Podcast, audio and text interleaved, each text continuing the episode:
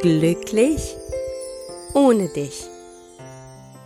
Der Liebeskummer-Podcast für Frauen, die sich auf dem Weg machen, wieder zu sich selbst zu finden und mit der Vergangenheit endgültig abschließen wollen.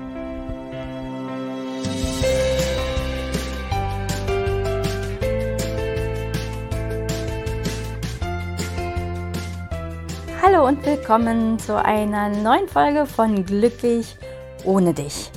Mein Name ist Tina Mohaupt, ich bin Liebeskummer und Selbstwertcoach und ich freue mich, dass du auch heute wieder dabei bist.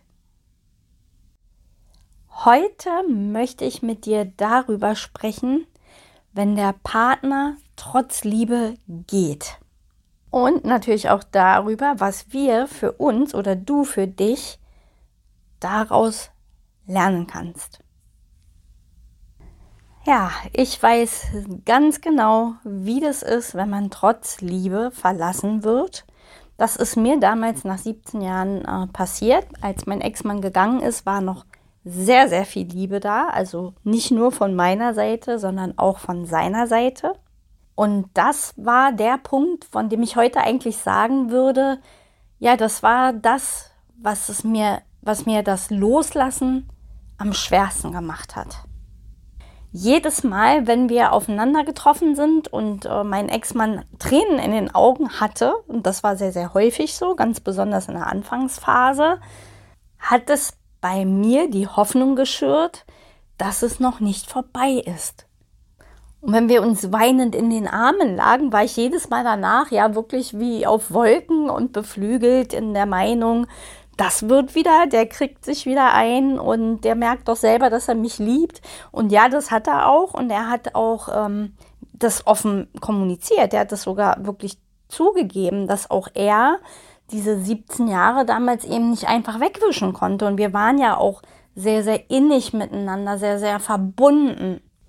Für mich war das deshalb so unverständlich, dass es das gewesen sein soll. Ja, also wie gesagt, mir hat das eigentlich es noch viel, viel schwerer gemacht, überhaupt an diese Trennung zu glauben. Also ich habe das lange Jahre gar nicht ernst genommen. Ja? Also selbst nach zwei Jahren und da gab es immer noch diese Begegnungen, wenn die dann auch nur noch äußerst selten waren, aber immer noch Begegnungen, wo ihm sofort die Tränen gekommen sind. Und das, obwohl er ja schon lange in dieser neuen Beziehung war. Ja, was sollte ich nun davon halten? Natürlich habe auch ich damals gedacht, naja, solange er mich noch liebt, ähm, ist noch jede Hoffnung da. Kann man das irgendwie noch hinbiegen? Kann man das noch retten? Dann wird er irgendwann wird diese wird er dieser Liebe nicht mehr standhalten können. Ja, also tatsächlich hatte ich diese Gedanken und habe auch deswegen in den ersten zwei Jahren immer noch sehr um diese Ehe gekämpft. Wir haben nun mal, also gerade wir Frauen, da ist das besonders ausgeprägt, diese Idee davon, dass nur, ja, dass eine Beziehung nur dann zerbricht, wenn die Liebe weg ist. Und im Umkehrschluss, solange Liebe da ist, lässt sich dran arbeiten, kann, können wir Liebe immer retten. Ja, und genau das ist eben nicht so. Menschen können auch gehen, wenn sie noch lieben.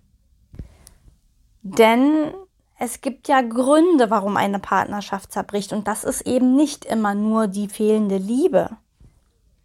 Und das war der Punkt, den auch ich für mich gar nicht sehen wollte, den ich völlig ausgeblendet habe. Ja, ich habe mich nur an dieser Liebe festgehalten und gar nicht gesehen, dass es ja nicht, nicht die, die Liebe das Problem war, sondern die Probleme das Problem waren. Ja, also das, was wir wirklich nicht lösen konnten miteinander. Bei uns war es eben auch so, wir hatten verschiedene Dinge, die wir irgendwie gar nicht mehr lösen konnten, wo wir uns auch wirklich aufgerieben haben und es ja auch wirklich nur noch Streit gab und ähm, ja, ich einfach auch gemerkt habe irgendwo, dass unsere Entwicklungsprozesse in völlig verschiedene Richtungen gegangen sind.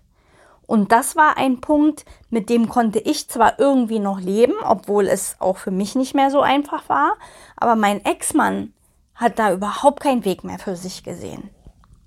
Wir standen quasi an völlig verschiedenen Punkten im Leben plötzlich. Nur ich habe es nicht sehen wollen, ja, auch wenn natürlich da ganz viel schon zu sehen war, aber irgendwie habe ich es nicht wahrhaben wollen, nicht wahrnehmen wollen. Ich war halt eben auch der Meinung, man kann an allem arbeiten und ich hätte auch nie gedacht, dass wir daran wirklich zerbrechen, denn wir hatten schon im Laufe der 17 Jahren ganz andere Probleme gelöst.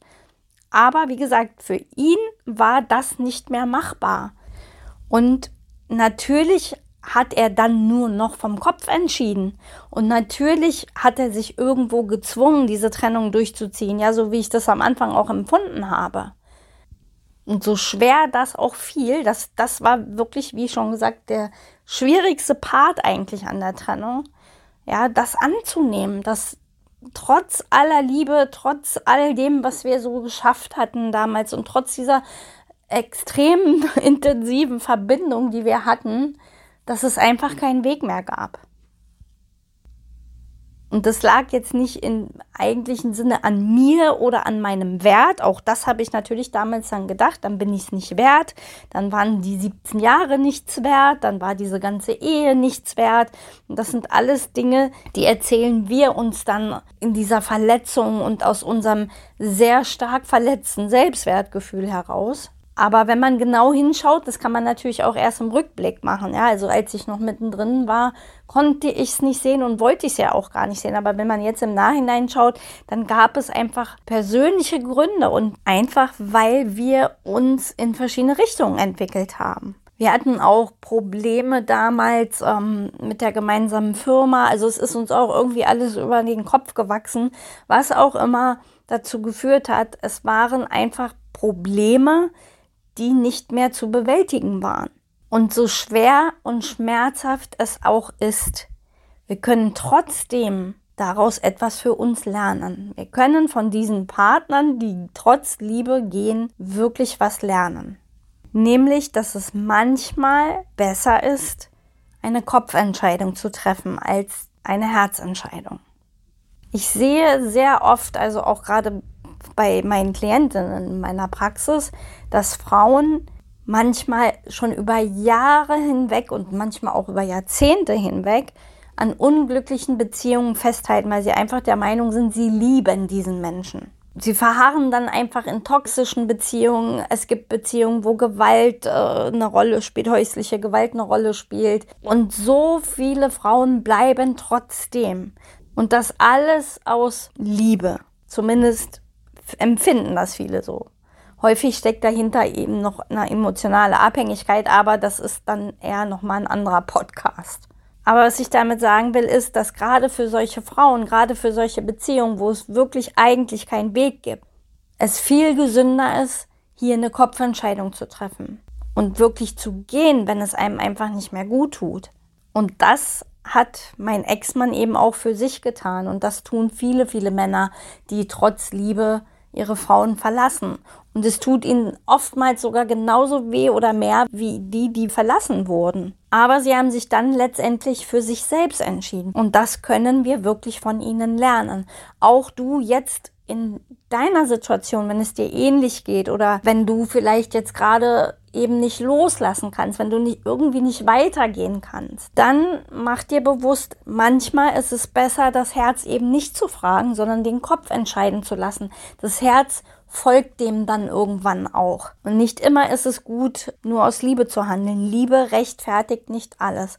Wenn es nicht mehr gut tut, ist es wirklich besser zu gehen. Oder jetzt hier in deinem Fall, wenn du die bist, die verlassen wurde, ist es besser und gesünder, die Trennung für sich anzunehmen. Eben nicht dem Herzen die höhere Position und Macht einzuräumen, sondern hier einfach auch zu, vom Verstand zu sagen, ich gehe weiter. Das ist kein leichter Weg, ganz klar, aber es ist der gesündere Weg. Und ich wünsche dir, dass du diese Kraft für dich aufbringen kannst, diese Kraft für dich findest, dass es auch ein Stück wieder mehr in die Eigenständigkeit zu kommen, vor allen Dingen in die Selbstliebe zu kommen, das für sich zu tun. Denn der wichtigste Mensch in deinem Leben bist du selbst.